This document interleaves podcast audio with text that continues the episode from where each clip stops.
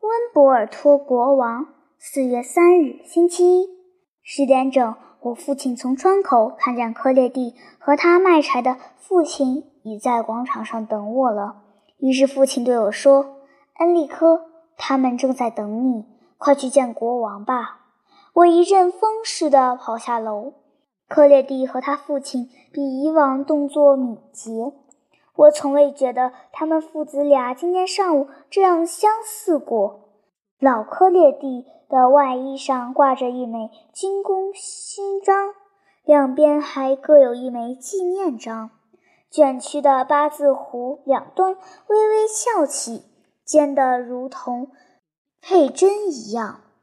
我们马上向火车站方向走去。国王将在十点半到达那里。老克列蒂抽着烟斗，搓着手说：“你们知道吗？我从1866年战争以来再没有见过他。弹指一挥间呀，十五年零六个月就这样一晃过去了。先是在法国三年，后来在蒙多维，我都没机会见他。后来我本应在这里能见到他的。”但事与愿违，他来我们这里巡逻时，我偏偏在城里。据说这是天意。他叫温博尔托国王，就像称呼一个老战友那样随意。说什么温博尔统帅过第十六师啊？当时温博尔托只有二十二岁零几天呀。温博尔托爱骑马呀，等等。都十五年了，他大声说，加快脚步，大踏步地向前走着。我真想再见见他呀！我离开他时，他是亲王；再见到他时，他成了国王。我也变了，从士兵变成了卖柴人。他边说边笑。克列蒂问父亲：“他见了您，还能认出您吗？”父亲放声大笑，回答儿子说：“傻话。”我和他完全是两码事。他温博尔托是一国之君，而我们多得像数不清的苍蝇。再说，他只能停下一个一个地看我们。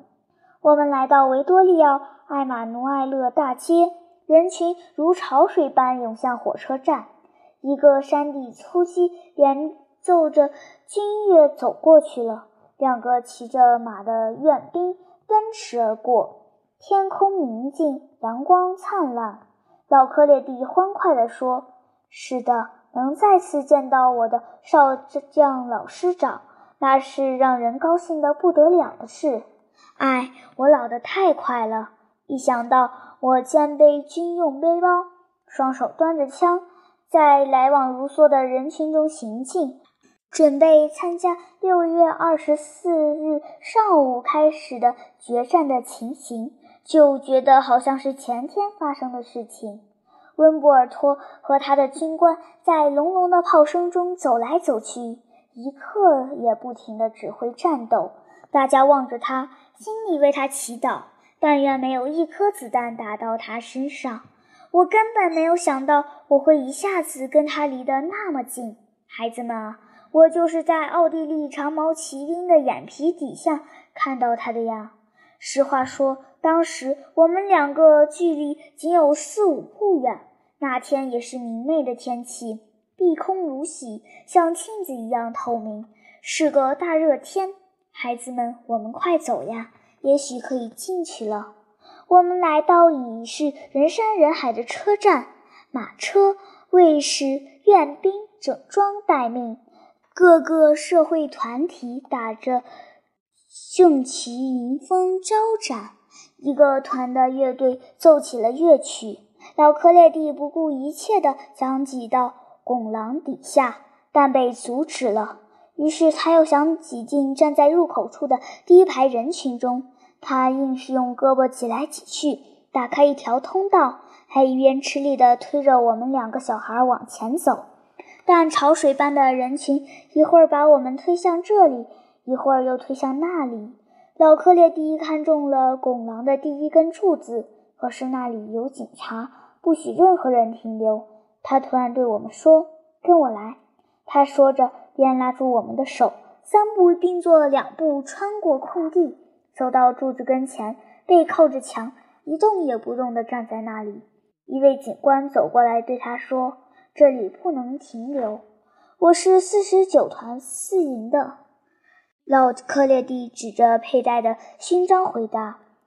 警官上下打量他一下，说：“留在这里吧。”老克列蒂以胜利者的姿态自豪地说：“我早就说过嘛，四十九团四营是一个很有魔力的名字。我曾在老将军统帅过的部队里做过战，难道我没有权利再次目睹一下他的风采吗？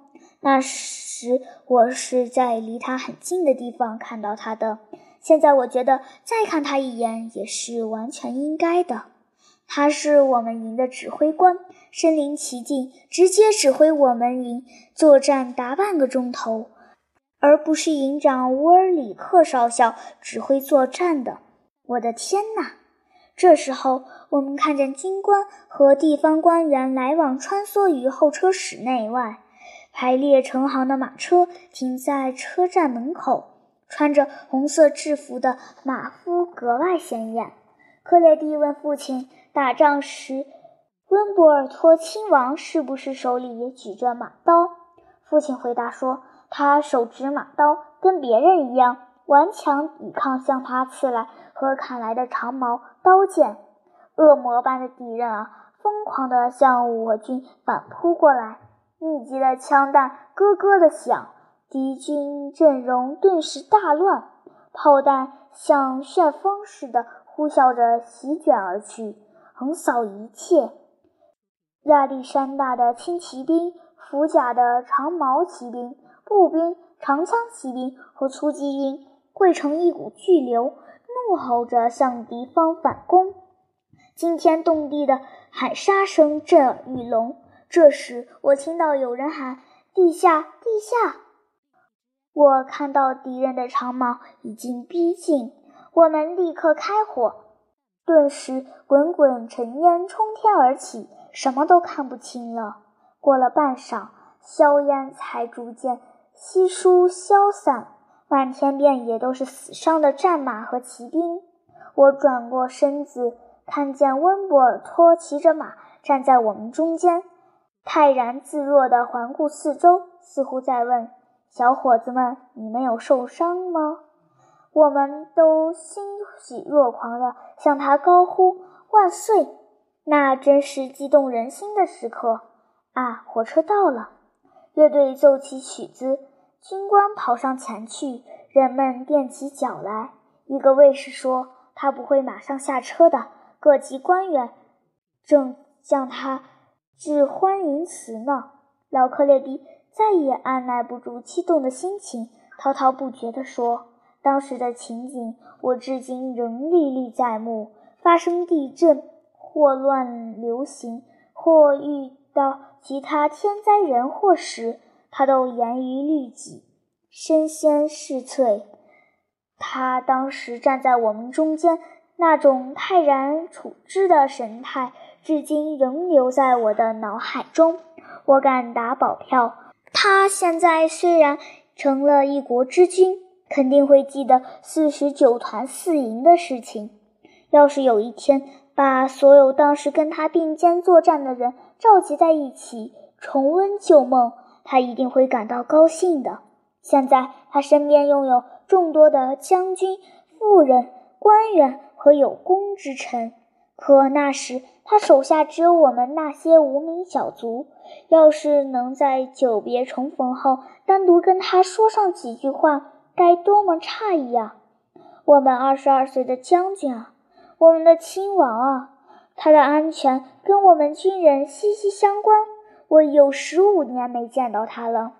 我们的温博尔托呀，天晓得他怎么样了啊！我愿拿名誉担保，一听到这支曲子，我就热血沸腾。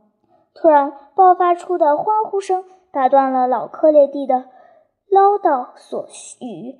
成千顶帽子高高举起，四个穿着黑衣的官员。登上第一辆马车，就是他。老克列蒂着了魔似的欢欣跳跃，高声大喊，然后用语气缓慢地说：“我的上帝啊，他的头发怎么都花白了？我们三个都摘下帽子，马车在欢呼和挥动帽子的人群中向前徐徐行驶。我打量着老克列蒂的一举一动，我觉得他个子比以前高了，神情严肃，脸色有点苍白，好像变了另外一个人。突然，他靠着柱子一动也不动了。这时，马车驶到我们前面来，离柱子仅有一步之遥了。万岁！人们异口同声地喊欢呼着：“万岁！”人们喊过后，老克列蒂又喊了一声。国王凝神看了看他，然后把目光停留在他的三枚勋章上。老克列蒂声嘶力竭地喊道：“四十九团四营！”听到老克列蒂的喊声，本来已转身到别处的国王又向我们回过头来，目不转睛地望着老克列蒂，还从马车上伸出手来跟他打招呼。老克列蒂一个箭步冲上前，紧紧握住国王的手。马车驶过去，人群顿时四分五裂，我们也被冲散。老克列蒂不见了。过了片刻，我们找到了他，他喘着粗气，眼睛泪汪汪的，高举双手，大声喊他儿子。儿子飞快地向他跑去。他对儿子说：“喂，小宝贝，我的手还热着呢。”说着，他把手贴在儿子的脸上，又说：“这手是国王抚摸过的呢。”老克列蒂站在那里一动不动，用痴迷的目光望着凌凌远去的马车，手里拿着烟斗，微笑着。一群好奇的人上下打量着他。他是四十九团四营的，有人说他是个军人，跟国王认识。国王认出了他，是他伸手握了国王的手。他向国王提出了请求。有一个人大声说：“没有。”老克列蒂突然转过身子，果断地说：“那我没有向他提出任何请求。如果国王向我提出要求的话，我会给他另一样东西。”大家都注视着他，他只简单地说了一句话：“那就是我的热血。”